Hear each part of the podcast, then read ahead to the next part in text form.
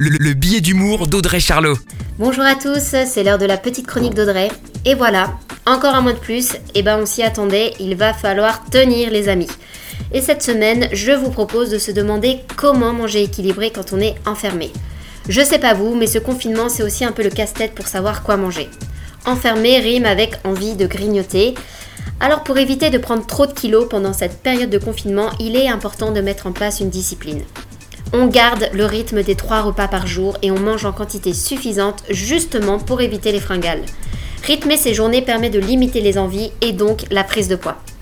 Le rayon des pâtes et des autres produits secs ont été dévalisés, mais il est important de faire le plein de légumes frais.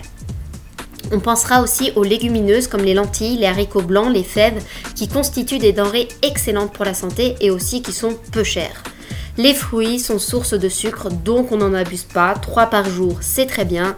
On opte pour la banane, le kiwi, mangue, fruits rouges ou agrumes. On fait attention à boire suffisamment d'eau. C'est vrai qu'au travail, on a souvent sa gourde ou sa bouteille d'eau. À la maison, eh ben, il faut penser à s'hydrater. La bonne nouvelle, c'est qu'on peut instaurer un rituel chocolat. Le chocolat est connu pour ses vertus antidéprimes grâce au magnésium et au zinc. Alors on se fait plaisir avec un grand carré de chocolat noir de plus de 70%. Pas le chocolat blanc, hein, ça ne marche pas. Et ce rituel, je peux vous dire que je le tiens au quotidien.